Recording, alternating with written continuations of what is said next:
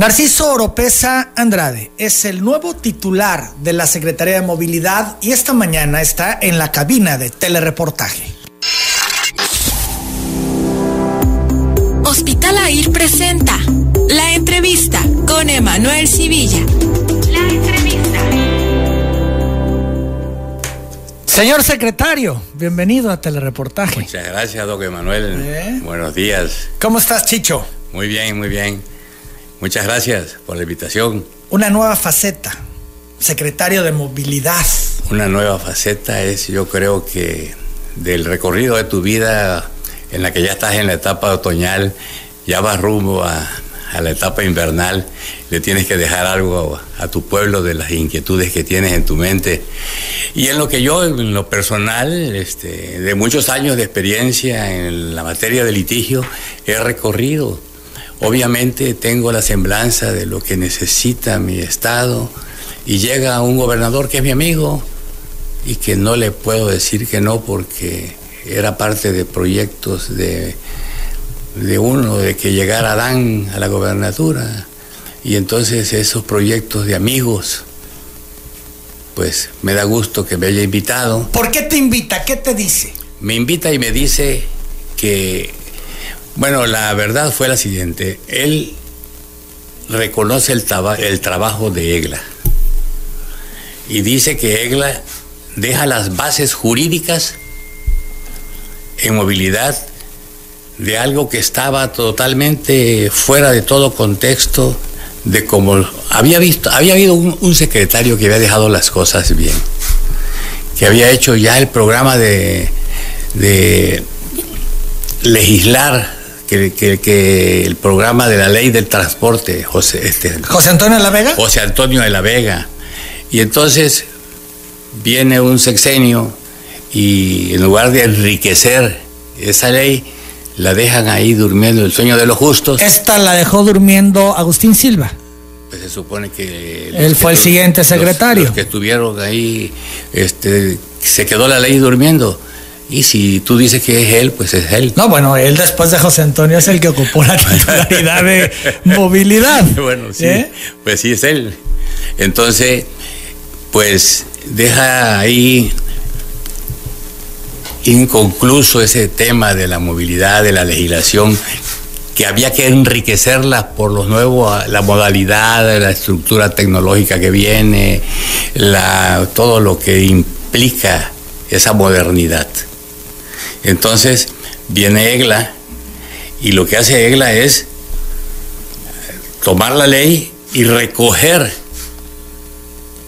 los requisitos que establecen los derechos humanos, la norma internacional, la norma nacional, eh, constitucional, que establecen los derechos humanos que no estaban previstas en la ley, sino con ese nuevo enfoque de los derechos humanos se tuvo que modernizar totalmente la ley. Y entonces dejan las bases EGLA en un año que está ahí, deja las bases para que uno pueda entrar y con un apoyo del, del Ejecutivo se pueda avanzar en lo que es esa cuestión, esa, esa dependencia de leyes. Pero ¿qué vio en ti el gobernador para que tú ocuparas un área en la que pues no tienes mayor experiencia ni mayor conocimiento? Porque has sido ajeno al tema del transporte, de la movilidad en general. Bueno, te contestaría yo que esa pregunta le correspondería que se le hiciera al Ejecutivo. Pero cuando te invita, te preguntaba yo, ah, ¿qué te dice? ¿Por ah, qué quiere que tú seas el secretario ah, bueno, él Me dice, él me dice, él me dice este, que yo soy una persona, me dice, que te he visto siempre inquieta en las leyes. Soy una que te conozco, de que no te has quedado estancado en, en el conocimiento de las leyes, que has estado en contacto con la norma, que has estado en contacto con las leyes, que has hecho maestrías, que has hecho doctorados últimamente, que has estado tú involucrado en todo lo que concierne al, al tema de las leyes y quiero que eh, te encargues de la movilidad, porque si yo, de, yo veo, me dice el gobernador, yo veo que ya se dejaron las bases jurídicas y tú eres el abogado encargado de eso para... Se requiere un abogado. A un abogado. Abogado con la experiencia y él vio que la experiencia en mí, pero te quiero hacer, mucha gente me pregunta, ¿tú qué sabes de movilidad? Digo, yo sé de leyes. Movilidad cualquiera la puede aprender en un ratito, sin ser muy ducho en la materia. Cuando tú ves cómo está conformado el transporte en Villahermosa, no se necesita ser muy inteligente para darse cuenta de la problemática enorme que existe en todo el estado. A ver, Chicho, entonces, en resumen, y para entenderlo bien, tú vienes a esta posición a aplicar la ley. Exactamente. Vengo a aplicar la ley, pero te quiero hacer una aclaración, sin violar los derechos humanos. En ese es el sentido en el que yo vengo. Y hay otra cosa muy importante. Eh, esta dependencia es una dependencia de leyes, Emanuel. Es una dependencia de leyes. Tú, tú, tú ves la estructura de, de movilidad y ves un tribunal. Ves primera instancia, ves segunda instancia interno ves que si la multa, que si tienes que escuchar al, al, que tiene problema en movilidad, de ahí te vas de ahí te vas a una primera instancia recibiendo toda la queja, la prueba, y de ahí tú mismo apelan a, la revisión ante el titular que soy yo para que dé mi opinión y de ahí se pueden ir a lo que sigue, a las autoridades correspondientes si no quedaron conforme con la resolución de movilidad, se van ellos a los tribunales que ellos consideren pertinentes. Sí, puede ser el tribunal contencioso, puede ser el, tribunal civil, puede ser el amparo, ¿sí? Entonces ellos tienen otras opciones. Son las 8 de la mañana con 16 minutos. Chicho, se ha hablado también que en la curva de aprendizaje se pueden retrasar todos los proyectos y las decisiones en relación a la movilidad que urge se atienda, que urge que entre un nuevo plan integral de movilidad en el Estado. Cuando no te enfocas en eso, te puedes pasar 50 años si quieres ahí sentado. Pero si llegas y empiezas a rodearte de gentes que son gentes capaces, que conocen muchísimo de movilidad, que están compenetrados de hace dos años o tres años en la materia, que hay nuevos visionarios de la movilidad, que hay nuevos profesionistas de movilidad, que existen ya profesionistas dedicados a la movilidad, que conocen, que ya te pueden hablar de semáforos inteligentes, que te pueden hablar de calles inteligentes, que te pueden hablar de multas este, por medio del que se viole el reglamento de tránsito, por medio del, de una cámara infrarroja que puede ser de noche, de día, lloviendo, te llegue hasta el perfil de la persona que va manejando y te puede poner una multa y puede ser sujeto de una, perdón, puede ser sujeto de una multa y así sea las 12 de la noche, en la mañana vas a tener el reporte de quién se violó la ley o de quién se, quién se estacionó mal. ¿Quiénes son tus asesores? ¿Quiénes están involucrados en este esquema para que tú tengas toda la información en el asunto de movilidad que se requiere en el Estado? Mira, este, dentro de la rama de movilidad, pues está el doctor, ah, este, el doctor, este, que es el subsecretario, Adrián, Adrián, está Paco Cabrera y está Miguel, Miguel, un ingeniero, este, Ojeda, que es este, una persona bastante talentosa, los tres, y al mismo tiempo yo me estoy rodeando de abogados que yo conozco, este, que soy, fui su maestro, de abogados que tienen este, hambre de aprendizaje, que tienen hambre de conocimientos y que están metidos en la ley, y esos abogados que tienen maestría los estoy contratando y los estoy mandando a, este, a, que ellos se perfeccionen en las leyes a nivel mundial. ¿Por qué? Porque ahorita están todas las facilidades que te puedes, te puedes impregnar de conocimientos en un segundo. Son las 8 de la mañana con 19 minutos. Se ha comentado también, Chicho, y vale la pena de cara a la gente hablar al respecto de tu estado de salud. Hay quienes dicen, el secretario está enfermo. ¿Estás enfermo? Este, mira, Manuel, te voy a contestar este, como un ciudadano. Estoy malo de una pierna, pero no del cerebro. De salud es bueno. Totalmente. No tienes ningún problema. No tengo ninguna enfermedad, sino nada más la que conoces, que es un problema de un, problema en la pierna por un accidente, que es lo único que tengo. No tengo ni problemas de corazón, ni problemas de azúcar, ni problemas de ninguna naturaleza. O sea, este. Le puedes dedicar muchas horas a esta actividad. Se las estoy dedicando de 8 a 8 y si es posible más tiempo, se le, le estoy dedicando dos o tres horas más en casa porque con aprovecho los medios para estar en contacto con los subsecretarios, con, con las personas que están inmersas en movilidad hasta altas horas de la noche trabajando en esto. Son las 8 de la mañana con 20 minutos tu despacho. ¿Qué pasa con tu despacho? El, el despacho es la notaría.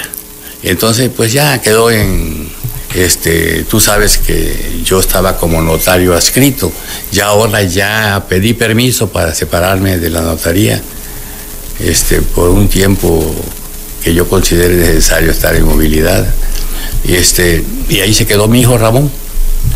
Él se queda al frente. Él, este es, él es el titular. Claro, hubo el cambio en su momento. En su momento él ya se queda ahí. Son las 8 de la mañana, 21 minutos. Vamos a hacer la pausa de una vez. Seguimos platicando con el secretario de Movilidad, Narciso Oropesa. Al regresar, Agustín Silva, el anterior secretario de Movilidad, pide su derecho a réplica. Volvemos. La cabina de telereportaje está el secretario de Movilidad, Narciso Oropesa, y en la línea telefónica está el diputado Agustín Silva, fue aludido hace unos momentos y él quiere hacer réplica. Agustín, ¿cómo estás? Buenos días. Emanuel, muy buenos días. Mucho gusto en saludarte y saludar a tu amplio auditorio. Gracias, Agustín. al nuevo secretario de Movilidad, a quien le deseo mucho éxito en su nueva encomienda. ¿Qué pasó, Agustín? En su visión, José Antonio dio los cimientos, empezó con el impulso y contigo se vino abajo. Efectivamente, Emanuel, este, José Antonio de la Vega le tocó precisamente eh, hacer la nueva ley de movilidad, la nueva ley de comunicaciones y transportes, este, también el reglamento, también le tocó aplicar precisamente esa nueva ley. Desafortunadamente a mí me tocó el ciclo más difícil, donde hubieron no solamente, todo como sabrás, varias situaciones difíciles, que a mí me afectaron a lo personal y es un costo político que hasta el día de hoy estoy pagando. Por ejemplo, en, la parte que yo administré, eh, la Secretaría de Comunicaciones y Transporte, se dio el suicidio, pues, el homicidio precisamente del aire carrera, un dirigente del Transbus. Se quemaron 48 autobuses cuando yo ya tenía precisamente arreglado el problema de transporte por el nuevo sistema de transporte que íbamos a implementar. Desafortunadamente se quemaron los 48 autobuses de salud y no se pudo hacer nada. Por otro lado, también posteriormente volvimos a tener una negociación, lo voy a decir, primero con el ADO, tuvimos una negociación, íbamos por buen camino, desafortunadamente se cayó la operación porque más de mil transportistas era difícil controlarlos.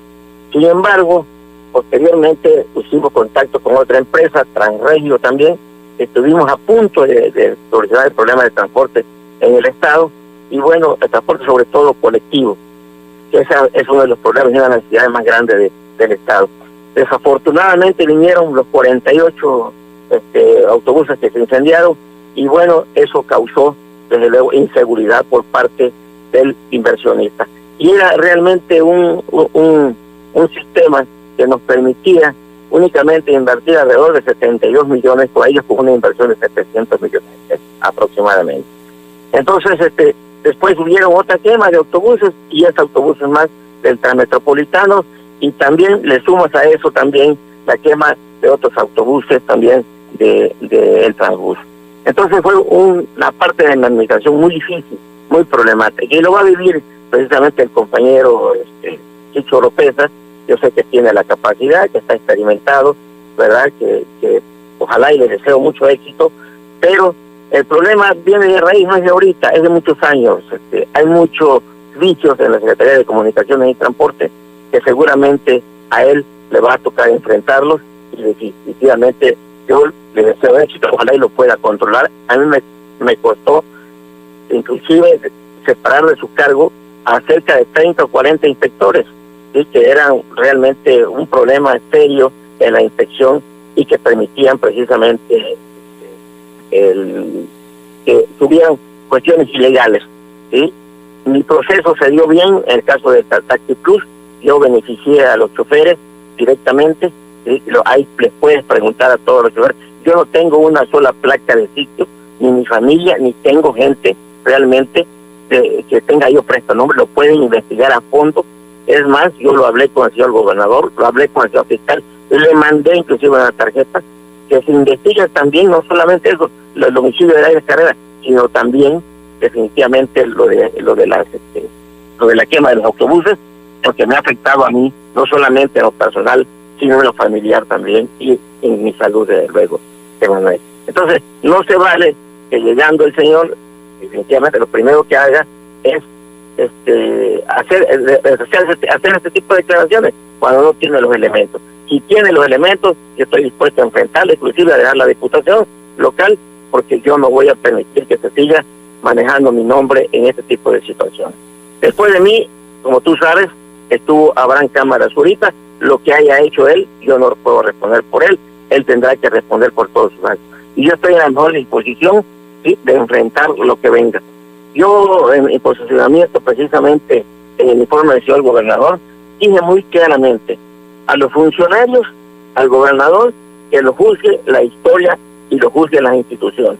Pero no se vale que sin argumentos vengan a decirme que Agustín Silva es el culpable de todo, cuando yo viví situaciones muy difíciles dentro de, la, dentro de la administración que realmente afectaron no solamente a la Secretaría de Transporte, sino sobre todo a los usuarios.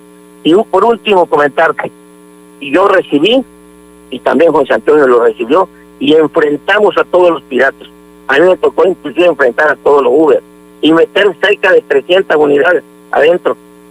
Desafortunadamente, había unos dos meses antes de que yo saliera, y en diciembre 15 precisamente, un 15 de diciembre, que es el último día que laboran los juzgados, que ya no laboraban los juzgados, y que empezaban las vacaciones precisamente, me llegó un amparo de 350, después de que yo había dejado limpio los 1.400 auto, este, taxis este, piratas que había dejado la anterior administración del químico Andrés Daniel. O sea, yo no tengo de qué esconderme, yo no tengo, tengo la, la mente tranquila, estoy consciente de mi labor que hice y yo estoy dispuesto a enfrentar lo que venga y tengo alguna responsabilidad de mandar. Bien, vamos a escuchar a Chicho eh, un momento. Agustín, no me cuelgues, que no tienes argumentos para esos señalamientos que hiciste al principio, Chicho. En ningún momento yo me referí al señor Silva, ni le imputé absolutamente nada. Lo único que hice la aclaración fue referente a la ley a que no se había adaptado a los momentos que estábamos viviendo de los derechos humanos. Pero yo en ningún momento le imputé. Pero sí referías que con José Antonio de la Vega se avanzó y que quien le siguió, pues ya no, y fue eh, que yo, menciono el nombre de el que ocupó esa posición yo dije, a la salida de la yo Vega. dije que de la Vega había hecho la ley y que nosotros, este, perdón, este, Egla, en este sexenio la había modernizado. El transcurso en la que estuvo el señor Silva no se tocó la ley. Eso fue lo que yo dije.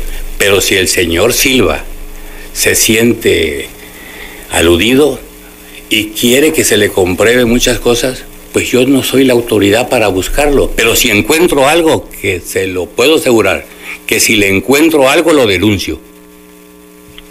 Agustín, ya escuchaste a Chicho. Manuel, yo estoy dispuesto a enfrentar cualquier situación. Eh, no es necesario que se retracte, lo dijo muy claramente que Agustín Silva, yo creo que eso está claro. Yo a Chicho lo conozco y lo he saludado en varias ocasiones. Este Es una gente, yo sé que tiene la capacidad para, para enfrentar a la, a la Secretaría de Comunicaciones y Transporte. Yo siempre fui muy prudente en el caso de, ella, cuando tomaron alguna decisión y a mí me preguntaban algo, yo definitivamente decía que yo fui secretario de Comunicaciones y Transporte y no tenía por qué meterme ni opinar y que dejar libre, eh, eh, de acuerdo a su criterio, la, la doctora Egla ¿verdad? hiciera su trabajo. Yo creo que fui muy claro, ¿sí? muy claro en el posicionamiento, pues que me juzguen la historia, que me juzguen las instituciones, no hay ningún problema, yo estoy dispuesto a enfrentarlo, y si tienen elementos que me lo comprueben únicamente, y eso ha sido así, mi pensar, yo he fijado un posicionamiento que inclusive ha apoyado todas las situaciones que van a favor de los ciudadanos y sobre todo de los transportistas también.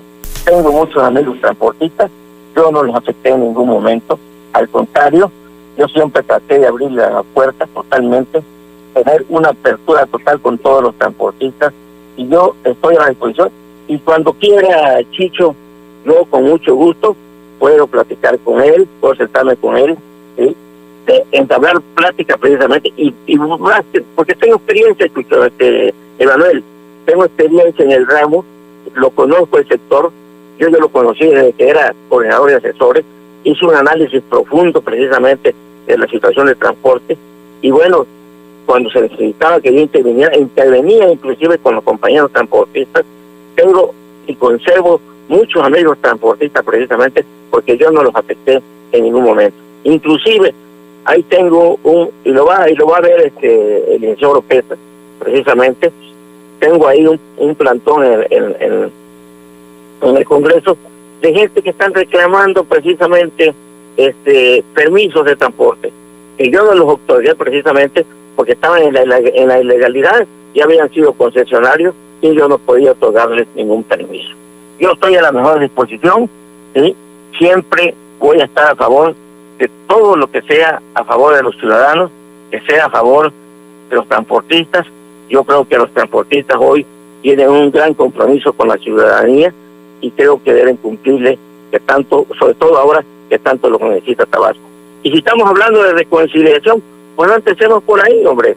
Yo creo que lo podemos platicar y bueno, y cualquier cosa que haya que aclarar, yo estoy en la mejor disposición. ¿Te interesa platicar con Agustín Silva, Chicho? Con cualquiera que esté en beneficio del transporte, cualquier persona, yo estoy con las puertas abiertas y mi teléfono me pueden hablar y preguntar. Y si el señor quiere preguntarme, yo lo respeto también. Si se quiere sentar conmigo también. Y si yo tengo que pedirle explicaciones a Silva de cualquier cosa, se la voy a pedir. Claro, y, yo tengo la mejor opinión, Chicho. Yo tengo la mejor opinión de ti. Yo creo que tú eres una gente con carácter, que realmente como se necesita ya en la Secretaría de Comunicaciones y Transporte. Y bueno, yo estoy en la mejor disposición también de aclarar cualquier tipo de situaciones. Agustín, agradezco la llamada. Te saludo. Al contrario, Manuel, muchas gracias. Saludos a tu auditorio. Son las 8 de la mañana, 36 minutos. Pues ahí la precisión y también la advertencia. Si le encuentras algo Agustín Silva, que tenga la seguridad que lo vas a denunciar. Se lo garantizo. Lo garantizas. Sí, si le encuentro algo, se lo voy a decir. Obviamente voy a ponerlo a disposición de las autoridades, de lo que sea. Si le encuentro algo, no lo estoy buscando, pero puede aparecer en las auditorías, puede aparecer. Yo no lo estoy buscando. Yo estoy auditando muchas cosas y pueden aparecer pero no precisamente estoy preocupado por lo que hizo Agustín Silva y buscándolo él, no.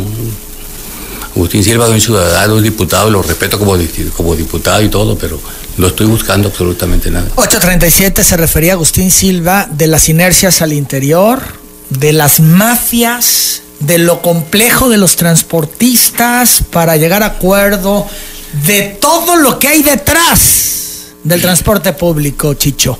Y bueno, pues no pudo sacar avante a como hubiese querido su responsabilidad al frente de la Secretaría de Comunicaciones y Transportes por esto que decía.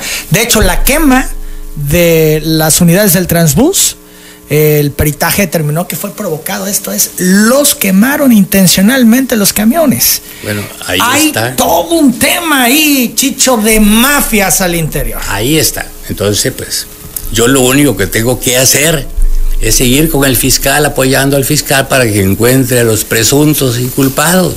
Yo lo que estoy haciendo es buscándole también a ver quiénes fueron. Porque mira, a ver, hay por ahí un reporte que dice que, que el segundo incendio estaban jugando con un soplete o cortando con un soplete y que de ahí se vino el incendio. ¿Cómo van a jugar con un soplete ahí, donde hay gasolina, donde hay aceite, donde hay muchas cosas? ¿Cómo van a tener ahí un, un deshuesadero, podríamos llamarlo, o un, un patio con autobuses deshechos, eh, pedazos, porque se, se los acabaron? Bueno, entonces pues ahí también está el problema de, de la movilidad este, que tenemos que investigar, que tenemos que, darle vista, que sigan investigando. Yo no soy nadie porque no está en el estado de la muerte del Aires, pero voy a preguntar donde lo mataron también, porque puede tener alguna relación con lo de acá y tengo que ver también cómo está relacionado por acá ese asunto. Pero te quiero aclarar, los transportistas que yo conozco no son mafias, son gentes que no se les ha guiado por lo correcto, porque no se les ha dicho el camino correcto. Mira, te voy a poner un ejemplo. Un ejemplo muy sencillo. Yo no sé quién dio dos mil permisos para Pochimóvil. Lo estoy investigando. Y hay 17 mil Pochimóviles en todo el estado uno de los temas a los que nos vamos a referir más adelante, sin duda es un gran problema. Un enorme problema que lo tenemos ya quejas sociales. Sí. Mira, ve ayer. El riesgo. Ve, el domingo, ve lo del domingo. ¿Sí? ve lo del domingo, el accidente que hubo en Bacultepec. Dos chocaron y ahí lesionados, ahí niños. No, pero además circulan en avenidas o en carreteras que no deberían. Bueno, por ahí dice que, tienen placas, pero si están en carretera federal, el responsable es los federales de detenerlos o de los encuentros. Yo soy, nosotros somos responsables de las carreteras estatales, pero si ellos, los Pochimóvil, están metidos en un tramo federal, es obligación de la Policía Federal de detenerlos. Son las 8 de la mañana, 40 minutos. Entonces, no mafias, tú sí vas a poder. Las mafias se las voy a poner a la fiscalía. Se las voy a mandar a la fiscalía y se las voy a señalar. o sea, si hay mafias. Sí hay, sí hay. Yo no estoy buscando mafias ni estoy buscando culpables. Yo estoy enseñándole a la gente y le estoy diciendo a los, a los, a los este, dueños, a los concesionarios, oye, esta es una concesión que el Estado te la dio. Te la puedo quitar si tú no cumples con el reglamento. Te lo digo, puedes brincar, saltar, pero te la puedo quitar. Entiéndelo. No es un derecho a perpetua. 8 de la mañana, 41 minutos. ¿Has encontrado inercias que te impidan avanzar? No, no. Sin problema, tranquilo. Todos han sido muy respetuosos conmigo. Todos han sido muy respetuosos. ¿Te tienen miedo? No sé, hay que preguntarle a ellos. Pero 8.42 minutos. Vamos a hacer la pausa. Seguimos platicando con el secretario de Movilidad, Narciso Oropesa. Los taxis piratas es el tema, me parece, más sensible en el transporte público. Es de lo que más se quejan, no solamente usuarios, sino también los mismos transportistas. Volvemos. Seguimos en esta entrevista con el secretario de Movilidad. Los piratas, los taxis piratas, una pesadilla, Chicho. No han podido con ellos. Bueno, los piratas, una herencia ahí que nos dejaron, pero ahí te va.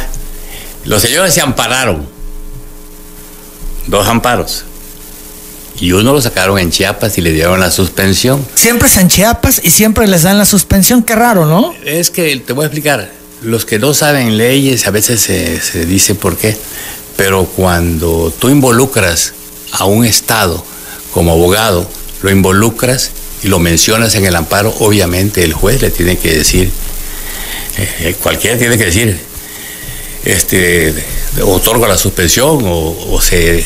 Porque tú lo, tú lo pones como autoridad, tú lo señalas, oye, también en Chiapas, en la parte de Chiapas donde voy a dejar mi pasaje. Entonces, por eso se involucran los estados. Los involucran en el amparo, pero a la larga ya le sobreselló el juez de Chiapas, dijo, ya le, en el fondo ya le sobreselló el asunto. Están en la revisión. Y en cuanto a, pero te quiero decir, que el amparo no es motivo para no detenerlos.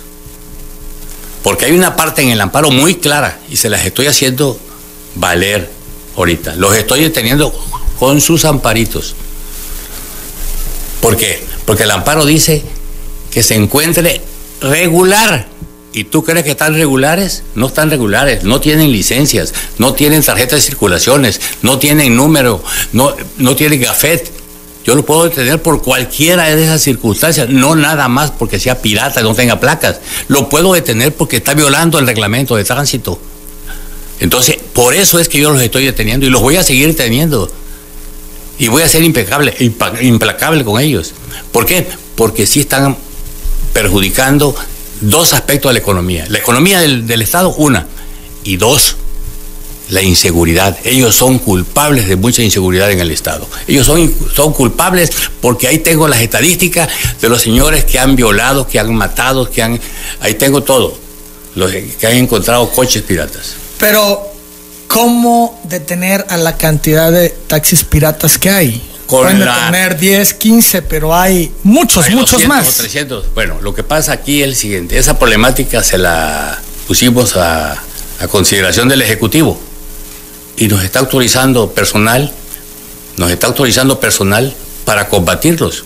Ya nos autorizó ahorita este personal para, para combatirlos. Precisamente hoy tenemos una reunión con Oscar, con Oscar Palomera, de la Secretaría de Administración. Con, con Oscar Palomera para que ya nos asignen este, el personal que necesitamos.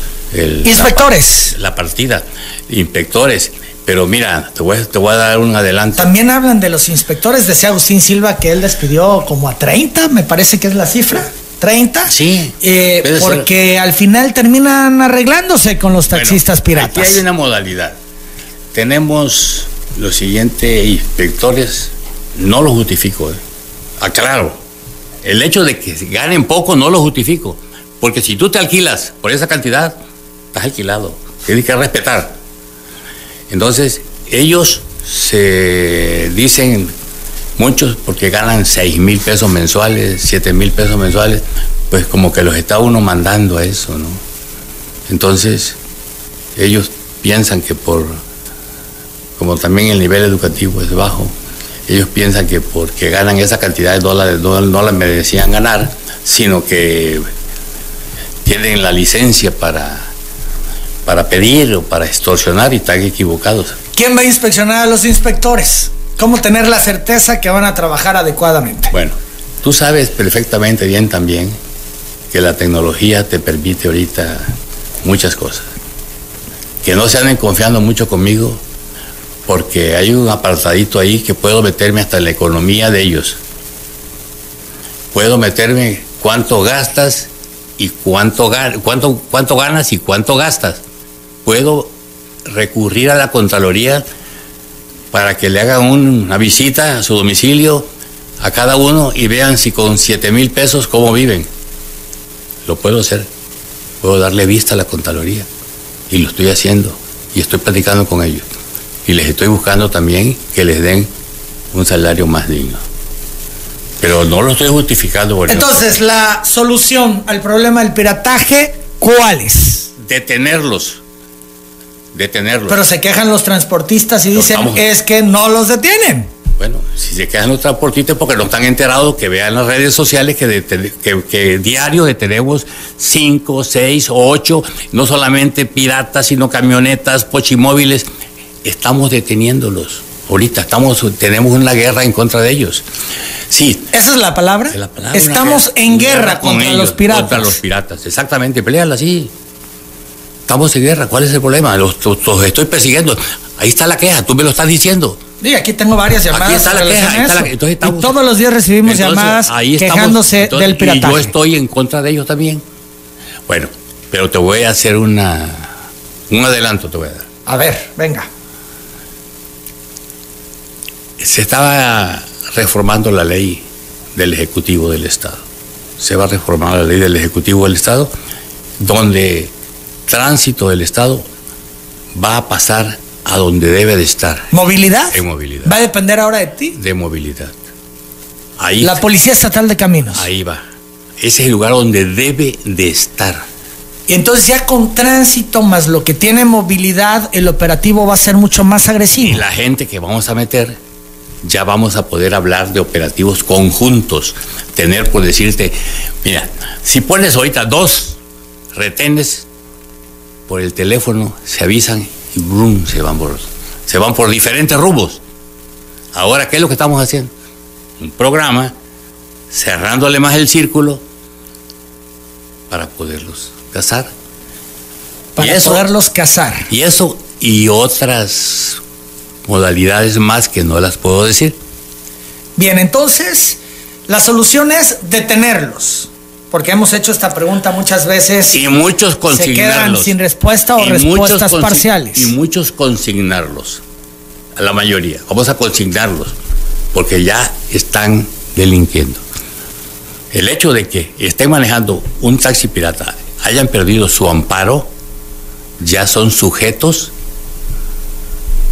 de ponerlos frente a la fiscalía. Ya tenemos denuncias penales en contra de ellos, ya las tenemos. Como por 40. Ya tenemos y los vamos a consignar. ¿Sabes cuál es la modalidad ahorita del pirata? Los perseguimos, los agarramos, dejan el coche tirado y se arrancan corriendo entre la gente.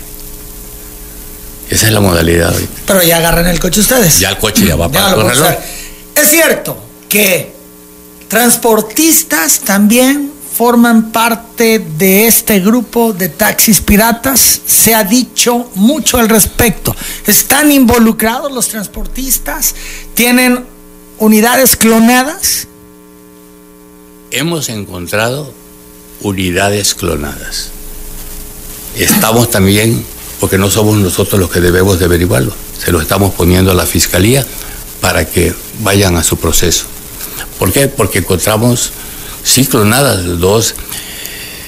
Y si la pregunta primero, vamos a la pregunta primero que hiciste, de los transportistas involucrados En el pirataje. en el pirataje. Es una queja ciudadana que la estamos investigando. Y hemos detectado por ahí muchas irregularidades donde hay gente que tienen cinco concesiones, cinco taxis en la familia. Eso también lo estamos viendo.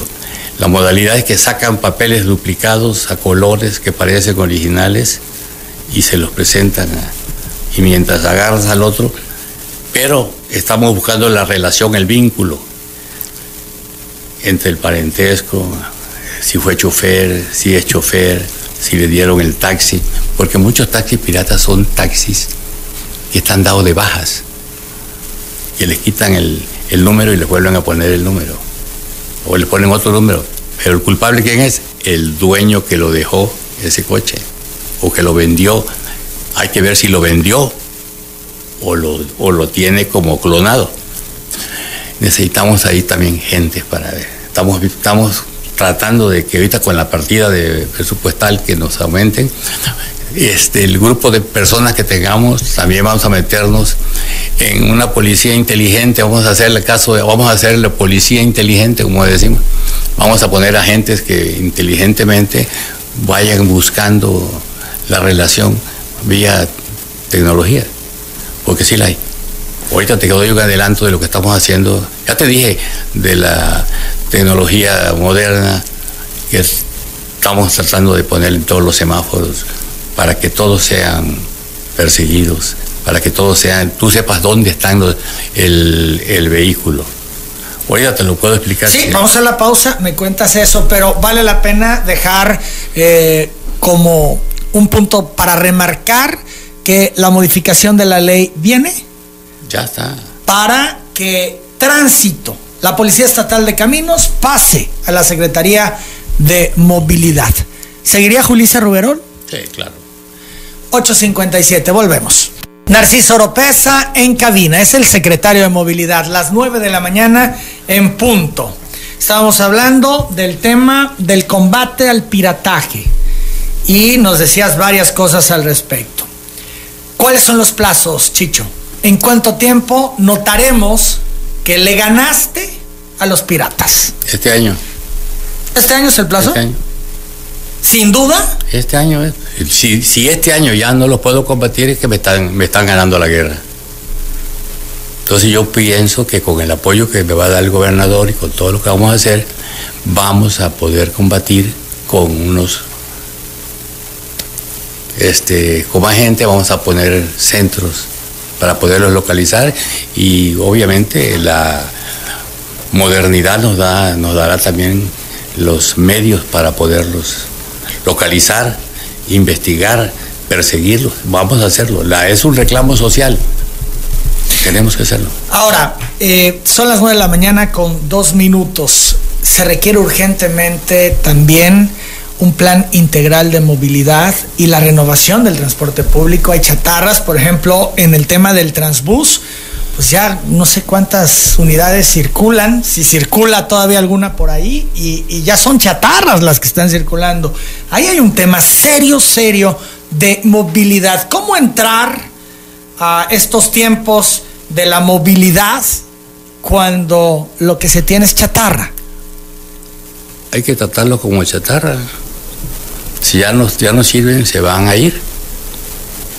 ¿Les vas a dar un plazo para que o lo sustituyan o se vayan? Este, ya tienen ellos un plazo para presentar sus estudios, no los hicieron. Este, ya yo estoy ahorita tomando las acciones que debo de tomar. Ellos, para poder dar el transporte en la zona donde está Transbus, pues se tuvieron que dar permisos a otros concesionarios para que cubrieran las rutas. ¿Por qué? Porque no podemos dejar a la sociedad sin el transporte debido. Obviamente, ¿cómo se le va a dar dinero a esta gente o cómo se les va a dar otra vez concesiones a estos líderes que destruyeron el transbús y que tienen un problema enorme con la quema de los transbuses y que tienen... ¿Están involucrados ellos? ¿Con la quema de los transbús? Bueno, es que si tú tienes una bodega frente a tu casa, estás involucrado. Si tú tienes esa chatarra bajo tu responsabilidad, tienes un, tienes un depósito. Y también el depositario es responsable de lo que le pueda pasar a eso. ¿Y quiénes son los depositarios? Ellos. Entonces, pues ellos van a ser responsables. Los líderes del transbús. Los que resultan responsables. De los dos corredores. Los que resultan responsables van a ser consignados. Consignados. Consignados. Yo voy a pedir que se consigne a que sean los que están, los que son responsables. Y si son responsables los de Transbús o los de la otra empresa, pues que, lo, que los llamen ya, los llame la Contraloría para que saquen cuentas. También los voy a llamar para que saquen cuenta del dinero que manejaron del Estado. 9 de la Hoy mañana salió en el periódico. con cuatro minutos. Hoy salió que está en el periódico que ya la, la, la OPSE de la, la oficina ya están pidiendo cuentas al, al fideicomiso. Entonces, pues hay que darles, hay que, hay que, hay que darle las pruebas, porque yo ya pedí a la función pública, yo ya pedí la intervención para que expliquen a estos señores todo lo que ellos se dispusieron del dinero que, que pidieron de, de ¿Has hablado con Montoya y con los otros líderes? con Montoya nada más de saludo y con el otro líder no, no he hablado, me tiene, tenían un plazo para el, para este mes, no quería yo hablar con ellos hasta que no me presentaran el, su plan de trabajo, no lo presentaron, obviamente ya están fuera de, tiempo porque ya estamos en febrero, Este, no lo presentaron bajo los lineamientos que tiene la- la movilidad, por lo tanto incumplieron con ese plazo que se les había dejado entonces ya ahorita nosotros ya vamos a tomar las medidas que sean necesarias. Las vamos a tomar y ya. Medidas que sean necesarias es revocarles la concesión al Transbús. Mm, No podemos dejar a los, no podemos dejar a, a los usuarios sin, sin Y entonces, ¿cuáles serían las medidas La necesarias? medida necesaria es, es la creación de nuevas sociedades con, con personas dedicadas al transporte que puedan ellos, eh, mira, Pero ¿qué pasa con los socios del Transbús? Al final son transportistas, está bien. Los Y socios- están todos en una empresa. los socios del Transbus que quieran ir a la oficina a formar una sociedad como lo prevé la ley, son bien recibidos, que formen su sociedad y nosotros vamos a ver cómo los adecuamos para que se les den los permisos y los camiones debidos. Vamos a entenderlo mejor. ¿Hay que enterrar al Transbús, a Sí, la empresa? Sí, sí, sí. ¿Sí? Sí, sí, sí. O tiene la transbús. Y entonces todos los socios pueden ahora acercarse con ustedes, no los liderazgos, No, los socios. Los socios, sí. Y se les van a dar alternativas para que Van a puedan seguir. Van a seguir con sus concesiones, pero ya personales, ya no tienen que depender de ellos. Esto Ellos- es, ¿qué va a pasar con el Transbús? ¿Se va a desmembrar? Soli- solito se va y que ya no tienen nada más que siete unidades. ¿Cuántas? 17 unidades, algo. Sí, sí, 35. pero hay toda una Pero están destruidos. empresa con una cantidad de socios. ¿Cuántos eran? Eran 800, 800. ¿no? Entre Bueno, las dos como- empresas. Pero ya como 400 ya están formando una nuevas sociedades. Ya llevan a formar tres sociedades más. Entonces la muerte del Transbús es inevitable. Totalmente. Se va a enterrar. Se va a No hay enterrar. nada que hacer. Se va a enterrar. Y si los líderes, que lo, que lo oigan, si me quieren hacer cualquier amenaza o cualquier plantón, van a tener que ir a la fiscalía, a la función pública, van a tener que ir. No es amenaza, pero sí lo cumplo. ¿eh? Si ellos me intentan hacer cualquier movimiento, tanto Montoya como el, el, este Salomé. Salomé, Rubén Salomé. que lo piensen, que lo piensen. Ellos han manejado dinero del fideicomiso y quiero que me digan, que me den cuenta de eso. ¿Tienes elementos para proceder contra ellos? Los estoy buscando, pero yo creo que ahí por ahí ya este, la Contraloría ya me mandó por ahí un, un oficio donde... El mensaje es que mejor flojitos cooperando. Exactamente. No están en posición de No, de poner condiciones. condicionar nada. ¿Cómo van a condicionarme en algo que destruyeron, que quemaron, que destruyeron? ¿Cómo van a condicionar? ¿Qué le pueden explicar? Están pidiendo dinero para dárselo a sus socios, piden dinero para gasolina, para diésel, piden dinero para todo. Oye, pues sí. Y el fideicomiso lo- ya se lo acabaron. Son las 9 de la mañana con 8 minutos. Entonces, ¿tiene pensada esta administración algún convenio, algún plan como el que en su momento trabajó Agustín Silva? Hoy recordaba que tuvo acercamientos con la gente del ADO, también con una empresa en Monterrey, para que entraran, invirtieran, porque a veces el Estado no tiene los recursos para poder hacerlo, es, entiendo el caso ahora también por la situación económica, invirtieran en transporte público moderno eh, y de esa manera involucrar a todos los socios. ¿Hay algún interés de que una de estas empresas que se dedican a esto entre en un mecanismo como el que estoy narrando? Hay varias. No solamente, no podemos permitir que el transporte se monopolice tampoco, porque ahí tenemos el problema con el transbús. Tenemos que, que entren varias empresas, varias, tenemos que ver que los concesionarios, los que tienen la concesión, busquen créditos o se busquen a través del fideicomiso créditos que se les pueda dar, otorgar para que ellos puedan manejar su cooperativa, su asociación. Pero mira, Manuel, ya que me tocaste la lengua y el tema. Y te cuesta trabajo. Ya que me tocaste el tema y la, ya que me tocaste la lengua y la verdad yo no quería hablar de esto, pero voy a hacerlo. A ver. Ya ve así, también a ti te gusta este tipo de cosas. Vamos, vamos. vamos. Bueno, la claridad, la transparencia claridad. ante todo. Pues, micrófonos abiertos, Chicho. Micrófonos abiertos. Como siempre. Ahí te va. Los ganaderos de Tabasco. A ver. los pimenteros de Tabasco, los cacaoteros de Tabasco, los del transbús de Tabasco, los cacaoteros de Tabasco, todos los que han tocado liderazgo, los propios involucrados, han acabado con las asociaciones. Todos. Si no, dime uno. A ver, ¿a ti qué te gusta también analizar? Dime. No, al contrario, en problemados, mira UGR. Lo mencionabas hace un momento, ¿no? En qué situación están envueltas sus líderes. Ve cómo están las instalaciones de lo que era una floreciente ganadera. Ve lo que era floreciente platanera, lo que era floreciente cacaotera, lo que era floreciente este, coprera. El problema son los líderes. Los líderes. Tocan las cosas y las echan a perder. Así es, exactamente. Entonces, tienen que meterse empresarios, empresarios, socios de los concesionarios. ¿Y hay algún plan ya Estamos tiene for- forma Tengo- y que pueda aplicarse? Porque me parece Todo- urgente, Chicho. Escúchame, todo está en mente ahorita. Estamos en mente.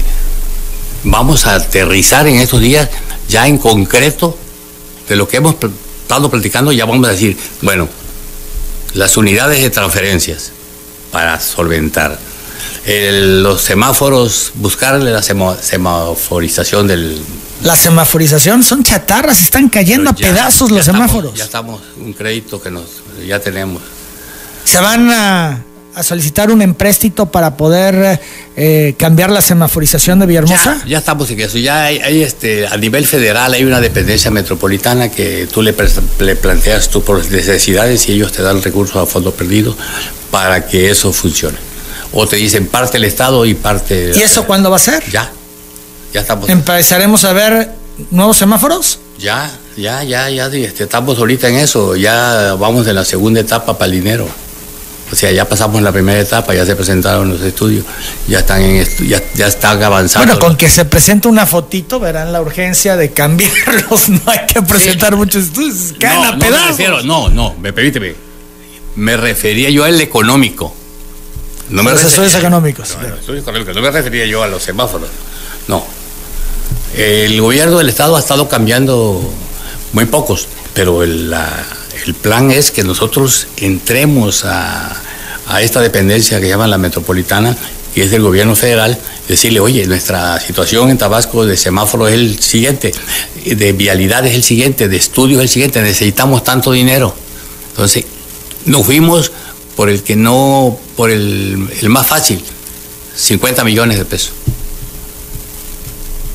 Entonces ya estamos en el, ¿en qué etapa estamos? En la segunda, tercera etapa. Ya estamos ya en eso. Estamos metiéndole eh, este, el apoyo para que camine más rápido. Se va el subsecretario estos días otra vez a México a seguirle moviendo ya para bajar ese dinero. Son las 9 de la mañana, 13 minutos. Se ha hablado también que deben de salir eh, las centrales camioneras, las paradas de el transporte foráneo del centro histórico, de las eh, vialidades más importantes de la ciudad de Villahermosa, que tendrían que estar a las afueras para no generar problema. Estos centros de transferencia que se le llaman. ¿Hay algo que vaya a hacer al respecto la Secretaría de Movilidad? Vamos a la pausa, regresamos. También retomamos el tema de los pochimóviles. Deben salir las centrales camioneras, el transporte foráneo de las principales calles de Villahermosa, Chicho. Claro que deben de salir. Ya estamos en eso. ¿Van a moverlas? Sí. ADO, Central Camionera. Todos. Ya no van a estar en Ruiz Cortines y No, en el centro. Escúchame, escúchame. Puede que las orillas de la ciudad, pues tú sabes que no podemos tampoco abusar de que la gente ve muy lejos, pues no podemos tampoco pasarnos del puente para que la gente vaya hacia una central de movilidad. Tenemos que respetar el círculo periférico de la ciudad antiguo. Entonces, por decirte, si pusiéramos una central de transferencia en la carretera de Villahermosa a Tiapa, tendríamos que localizarla por Soriana, por ahí en esa zona, estamos localizando un terreno para ponerla. Así estamos localizando otro terreno en la salida de, de Encendero por ahí. Estamos buscando otra por Tierra Colorada y estamos ya, tenemos una localizada aquí por donde estaba la Unión Ganadera. Allá al lado hay un terreno que es del gobierno del Estado. Ese terreno del gobierno del Estado, ahí se piensa poner una central de transferencia. Pero esas centrales de transferencia, este, el gobierno no va a invertir, van a entrar particulares. Los que quieran, transportistas que quieran, ese, se van a poner a consideración del Ejecutivo. Pero entonces se va a desahogar lo que ocurre, por ejemplo, en el centro, en varias de las calles, Esa donde es- no puedes ni pasar porque están todo, todo el transporte foráneo Esa- esa es la- parado. esa es la intención. Esa es la intención, que hayan esas unidades de transferencias, centrales de transferencias. Ahora se quejan también de paradas de taxis, que de pronto agarran avenidas como sitio, se paran a- en, en zonas donde complican la vialidad porque no te dejan pasar. Si de por sí nuestras avenidas son muy estrechas, eh, le pones una parada de taxi y ya se complicó. Hay denuncias. Los paradas de taxi no existen. Existe, antiguamente existía una, vamos a suponer, en Madero, otra que se pusieron aquí por Tabasco 2000, se apropiaron de un terreno y se quedaron ahí, pero el otro está para la deportiva, pues son sindicatos que están ahí. Esos son los más o menos que están disque permitidos, pero Disque, estos no están permitidos. bueno, no es que uno los puede cambiar si uno quiere. Además, te quisiera yo preguntar, ve a Madero a ver si están en el, en el sitio, están algún coche, no hay ninguno. Todos están sobre la avenida Zaragoza. Es correcto. Por ejemplo. Esos van a salir, van a te- ahorita con tránsito tenés que, que reconocer su lugar que es Madero. Y ahí los obligados. Todo eso se va a hacer. Todo está Ahora que ya. tengas tránsito, tránsito. en tu control. y tengamos más personal de transporte, de, de inspectores. Eso lo estamos ya, poco a poco ya estamos atacándolo. Bien, por otro lado, grúas y corralones. Otro de los temas de los que se queja la gente, que cobran lo que se les da la gana, que son empresas privadas las que dan este servicio, etcétera, etcétera. Estoy de acuerdo contigo y lo que dice la gente. Totalmente de acuerdo. Yo nunca había visto un traslado de 120 mil pesos, de 80 mil, de 75 mil. No es sé. un abuso, es un exceso. Yo creo que, creo que es un exceso, estamos platicando, ya los invité, ya están citados para esta semana, los invité a platicar y, y la plática va a consistir en que, señores, este, el problema está, consiste en esto, quiero que lo tomes en cuenta para que no nada más en movilidad. ¿eh? Este, hay un accidente en la carretera federal de aquí a, a Cárdenas. La gente que conoció el agente federal que conoció del siniestro llama. ¿A quién le llama? A la grúa que está concesionada a la zona. Y ellos tienen sus exclusivos. Transportan el vehículo y cobran lo que quieren. Aquí en Villahermosa, en el centro de Villahermosa, llega la grúa sube a 10 motos y le cobra 4 mil pesos a cada moto. Eso es indebido. Creo que el espacio está muy grande, ¿no? Pero no tienes por qué cobrar. ¿Qué hacer? Ya. Dices, vas a hablar con ellos, pero además de eso, Aplicarles la ley, si no, pues trataré de prohibirles que hagan el servicio de grúa en el, en el municipio. Si no quieren entrar en el, en el pero tienen la capacidad de gobierno para poder mover a Sí. los autos. sí, sí, ahí pusieron cuántas grúas, cuatro grúas del gobierno, ocho. Pero son suficientes ocho grúas Pediremos, para pediremos ocho más. Pediremos. Si no aceptan eso, pediremos ocho o diez más. El gobernador está dispuesto a eso.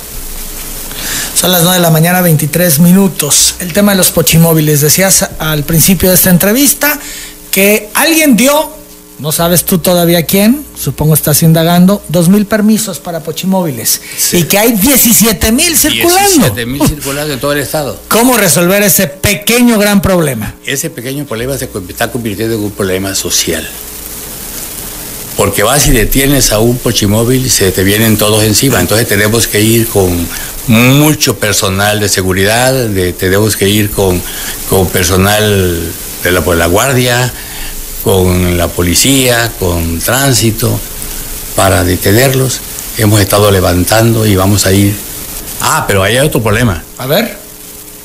No solamente transporte dio esos permisos, dio dos mil permisos en esa época, no sé si Agustín Silva, o si no sé si fue, ¿Fue en la época de Agustín? No sé si fue de, fue de José Antonio de la Vega o si fue de, de Agustín. Bueno. Agustín, eh, a José Antonio, yo recuerdo en su momento cuando se despidió de la secretaría que dijo que no había dado un solo permiso ni placa de nada.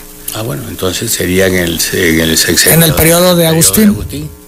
Le dieron permiso para 2.000 pochimóvil y ahorita hay 17.000. Por eso, pero estos dos mil son irregulares. No, si le dijo permisos, había que revisarlos te quiero aclarar que los permisos para los pochimóviles son especiales, son para zonas donde no hay servicio público, nada más, y no pueden circular por carreteras federales ni estatales.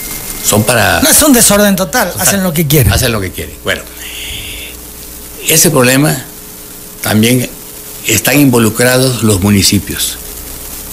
Los directores de tránsito de los municipios, como se, son autónomos, en la ciudad, son autónomos, ellos han permitido, Les dan chance. han permitido eso. A ver, y dime tú, ¿cuál es la solución? Primero, antes que nada, estamos ahorita haciendo un plan con los presidentes municipales y con los delegados de tránsito sentándonos. Si no tenemos nada al respecto, tendremos que pedir que se legisle la suspensión de todo eso. Tenemos que pedir a los presidentes municipales que cumplan con sus funciones y que empiecen a, levantar a los pochimóviles. 9 de la mañana, 26 minutos. ¿Hay solución entonces? Sí. Todo ¿También en un año? No ¿O te va a llevar más? Va a, va a llevar más tiempo eso, va a llevar ¿Lo de los pochimoles es más? mucho, muy despacio, es muy despacio, te digo, es muy despacio. A ver, ¿cómo te entrarías tú a quitar unos pochimóviles en la zona de San Carlos de Macopana? Lo que implica. Lo que implica. Me decía por ahí un muchacho guaseando ahí, si hay 500 pochimóviles ahí en San Carlos, hay que meter unos 2.000 más. Claro. ya, ya estaba pensando en otra cosa, ¿no? 9 de la mañana con 26 eh, minutos, 9 con 26. Vamos a la pausa, regresamos a la recta final de esta plática con Narciso Oropesa. Caray, tantos temas, pero el tiempo siempre nos gana. El asunto de los Uber y la crítica que te hace el senador Juan Manuel Fósil. Crítica directa. Y además, mucha gente ha hablado. Atenderemos algunas de las eh, cosas que nos envía el auditorio. Volvemos. Entramos a esta recta final, caray, tantos temas, pero bueno, el tiempo, así que lo haremos en dos tiempos, esta primera y más adelante, si te parece, Chicho. El senador perredista Juan Manuel Fósil catalogó como grave error el prohibir que en Tabasco operen plataformas como Uber, ya que consideró que mediante estas muchos ciudadanos pueden acceder a un empleo. Y critica la actuación de la Secretaría de Movilidad al señalar que busca condenar hasta con seis años de prisión a quienes operen en esta modalidad. Escuchamos.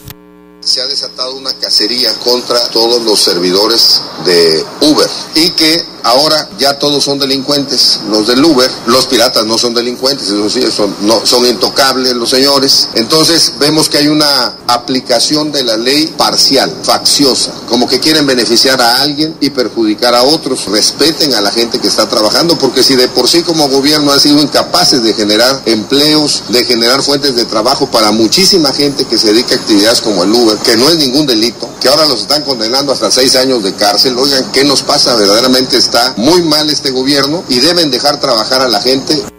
Aplicación parcial de la ley, facciosa, como si quisieras fa- favorecer a unos y no a la gente que se quiere ganar la vida decentemente. Bueno, yo siento que el senador está hablando con mucha ligereza. Eh, yo siento que ni conoce el problema de lo que es la movilidad, ni conoce el problema a fondo de lo que es Uber, y tiene un desconocimiento total. Porque yo creo que siendo un senador de la República debió haberse primero informado de cómo está la situación de sus compatriotas o de sus paisanos, porque él está defendiendo a una empresa que se lleva el dinero del país, del Estado y hace sus, sus, sus sueldos y sus y sus prebendas a nivel internacional y que en Holanda tiene sus, sus oficinas y que del dinero de Holanda, de aquí va a Holanda y de Holanda regresa para pagarle a sus empleados y a sus y que tuvo que el gobierno federal que también intervenir para que pagaran el impuesto y, y él y esta empresa está bajando el impuesto, se los está cargando a los a los trabajadores. A los choferes de Uber. los choferes de Uber. Entonces yo siento que el gobernador, eh, que, el, que el senador está hablando con mucha ligereza. Bueno, este, ¿qué se le puede pedir? que estemos, sea faccioso. ¿Cómo se atreve un senador sin pruebas a decir que estamos queriendo mejorar a alguien si no tiene las pruebas? O que aviente ese tipo de cosas este, de politiquería de pueblo, barata. Porque eso es lo que es. Si él este, hubiera querido más información, yo se la hubiera proporcionado. El motivo del Uber, acaban de perder el amparo en Alemania, perdieron todo, perdón, en, Colombia, ayer, antier, perdieron todo, lo sacaron de Colombia, lo sacaron de Alemania, lo, lo han estado sacando de todas partes del mundo. Este, pero en el estado de Tabasco no necesitamos Uber, necesitamos gente de Tabasco que invierta, ya tenemos gente que quiere invertir, tenemos tabasqueños que quieren invertir, que ya tienen dinero, que ya tienen más el dinero invertido para dar un mejor servicio que Uber. Pregunta, ¿van a combatir también a los Ubers como a los piratas? ¿Se considera que Uber son piratas? ¿Entran en esa definición? Sí, pero no hemos aplicado en contra de ninguno, como dice el senador. Les dijimos que prestar un servicio público sin, el permiso correspondiente es un delito, mas no amenazamos a nadie porque ya está en una ley, que también se ponga a revisarla el senador, que el senador también se ponga a revisar lo que dice bien, porque decir que nosotros estamos intimidando a la gente o somos facciosos, también eso implica una falta de respeto para uno, para la ciudadanía. Entonces está siendo irrespetuoso también él. Entonces se, expone a que uno le conteste con majadería, porque él está ofendiendo a las personas y principalmente a mí, porque yo no estoy persiguiendo a ninguno. Yo les dije que si cometen el delito, porque está previsto en la ley, pero yo no los ando persiguiendo todavía. ¿Por qué les estás dando chance? Todavía porque no le podemos prestar a la ciudadanía todavía en este momento el servicio que quiere Villalbos. O sea, los piratas sí, los Uber en tanto resuelvan el permiso de la situación, el problema del transporte público. El no, el, la Uber hasta que en estos momentos estamos ya en la parte final de ofrecerle a la ciudadanía un servicio mejor que Uber. ¿Con aplicación? Con aplicación. Y con mucha aplicación para que la ciudadanía, para que hasta los padres de familia sepan desde dónde se embarcó su hijo y hasta dónde llegó y quién fue el chofer que los llevó. Entonces en ese momento van con todo contra Uber. Ahí ya están gabartidos. En ese momento ya vamos contra Uber, lo que está. Pero también te quiero te dar a entender que dentro del plan que se tiene, muchos de los choferes que están prestando servicio de Uber, también pueden ser que esta empresa los llame a colaborar o varias empresas que se van a dar el servicio los llamen para que presten el servicio. En vez de que estén con Uber, estarían con esta empresa que tú refieres y en condiciones de trabajo diferentes a Uber. Mejores. Sí, así lo estamos haciendo. Entonces, pero que no diga el senador que los estamos persiguiendo todavía. Todavía no. Está en la ley. Si hace algún servicio indebido ya cuando se le presta el servicio a la ciudadanía, es más, las empresas son de paisanos, no de tabasqueños que están invirtiendo. Que se lo grabe el senador que son tabasqueños. Entonces tú dices que el senador defiende a, una empresa foránea, una empresa extranjera que maltrata a sus trabajadores. En lugar de, sus sueldos y todo, en lugar de defender a una empresa que, está, que ya invirtió mucho dinero y que va a prestar el servicio a Villahermosa. Entonces, que, que el senador pregunte primero antes de andar haciendo acusaciones. Mucha gente ha hablado, Chicho, de hecho hay gente afuera, están en telereportaje Vicente la Cruz, uno de los que se ha manifestado contra Agustín Silva, y eh, quiere hablar contigo para resolver un tema de juicios. Te va a abordar seguramente afuera. También está Bartolo Zapata, que te pide una audiencia personal sobre ataques que le está haciendo Agustín Silva. Es también un tema con Agustín Silva, que te quiere aportar información. Ahí te deja sus datos. Eh, Jesús Manuel Rodríguez te pide la intervención porque en el poblado Cucuyolapa, Cunduacán, hay una persona que se dedica a vender permisos de pochimóviles, que es un fraude. Aquí tiene información que te quiere dar. Eh, por otro lado, Wilber Suárez pregunta, ¿qué medidas tiene para meter en orden a los choferes de combis y taxis que se paran en paradas en dos y tres filas? Que es un problema. Es otro de los temas, ya, ¿no? Ya estamos trabajando en, en eso. Guadalupe Castro Santos pregunta al secretario de Movilidad que si es pareja la ley para todas las unidades del servicio público, porque muchos traen cristales polarizados y por dentro con muchas lucecitas, parecen arbolitos de Navidad que impide ver y con música a muy alto volumen, los choferes se mochan con los supervisores de movilidad, les pasan a la mano 10 y 20 pesos y los dejan laborar tranquilamente. Eh, lo que pasa aquí no son los de movilidad, son personal, personal de los propios convieros que les están marcando la ruta y como llegan tarde, llegan a la ruta, llegan tarde, le dan al... Los polarizados no deben de existir. No, y no, existen. Existe, hay que, hay que combatirlos. Son tantos frentes. ¿Cómo Mucho. abordarlos todos? Poco a poco, hay que ir eh, poniendo la atención. Pero por lo pronto ya dijiste que en este año se resuelve el pirataje, se Eh. avanza mucho en lo de pochimóviles, se resuelve la que Semáforo. semaforización es lo correcto, también se resuelve el tema del transporte integral, lo de la aplicación del servicio Estamos de eso. taxis, en fin, Hay varias cosas que ya están. que en este año debe de deben de concretarse. concretarse. Además, aquí tenemos al, a los dos subsecretarios que están trabajando precisamente están los subsecretarios, en cada una de sus ramas. Este, tenemos este, a Paco, que está encargado de los de las Juan Francisco Cabrera Gutiérrez. Cabrera Gutiérrez, que es el, el subsecretario de Transporte, y él está muy compenetrado en las, en las, en los, en los, en las vigilancias que se le pone a Supervisión. los supervisiones y, y detenciones de los de los este, taxis piratas. Él es- diariamente pasamos un reporte al ejecutivo nosotros de los piratas que se detienen, piratas de Campeche, de Reforma Chiapas, que entran y lo hemos detenido también.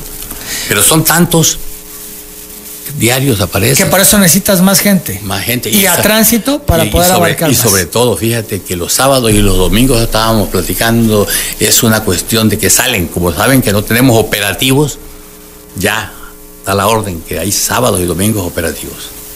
Floricel Montiel Reyes pregunta al secretario de Movilidad hasta cuándo van a dejar de circular los taxis piratas de 9000, 6000 y 00. Ya hablabas al respecto. estamos en eso. Eh, la señora Guadalupe León León, delegada de Ixtacomitán, segunda, cuarta y quinta sección, te solicitan audiencia para tratar un asunto de la ruta 51. Deja su número telefónica. Otro, muchos personajes que han escrito esta mañana te solicitan audiencia. Chicho, me llega más. Eh, habla un operador de Uber, en fin, eh, yo aquí te entrego todo esto para que tú te puedas poner en contacto con las personas. Insisto, te solicitan audiencia o te hacen denuncias de irregularidades que están ocurriendo. También hay felicitaciones y comentarios por tu nuevo encargo. Te entrego todo para que puedas hacer contacto con ellos. Quiero agradecerte, Chicho, tu presencia esta mañana, la disposición de hablar de todos los temas y emplazar a una nueva entrevista más adelante, dando tiempo que se vayan concretando los proyectos para hacer una revisión de cómo vamos y qué sigue. Muchas gracias, Emanuel, te agradezco mucho este espacio y en relación a los las peticiones y felicitaciones que, que recibiste y que me hiciste llegar, voy a contactarlos y así como Todos te- traen teléfono. y así como trajeron la, la felicitación o, o la denuncia o la o la audiencia que también vengan a darte las gracias porque yo también este los voy a atender bien Muy bien, pues ahí está, es el secretario de Movilidad, Narciso Oropesa. Son las 9.42, la pausa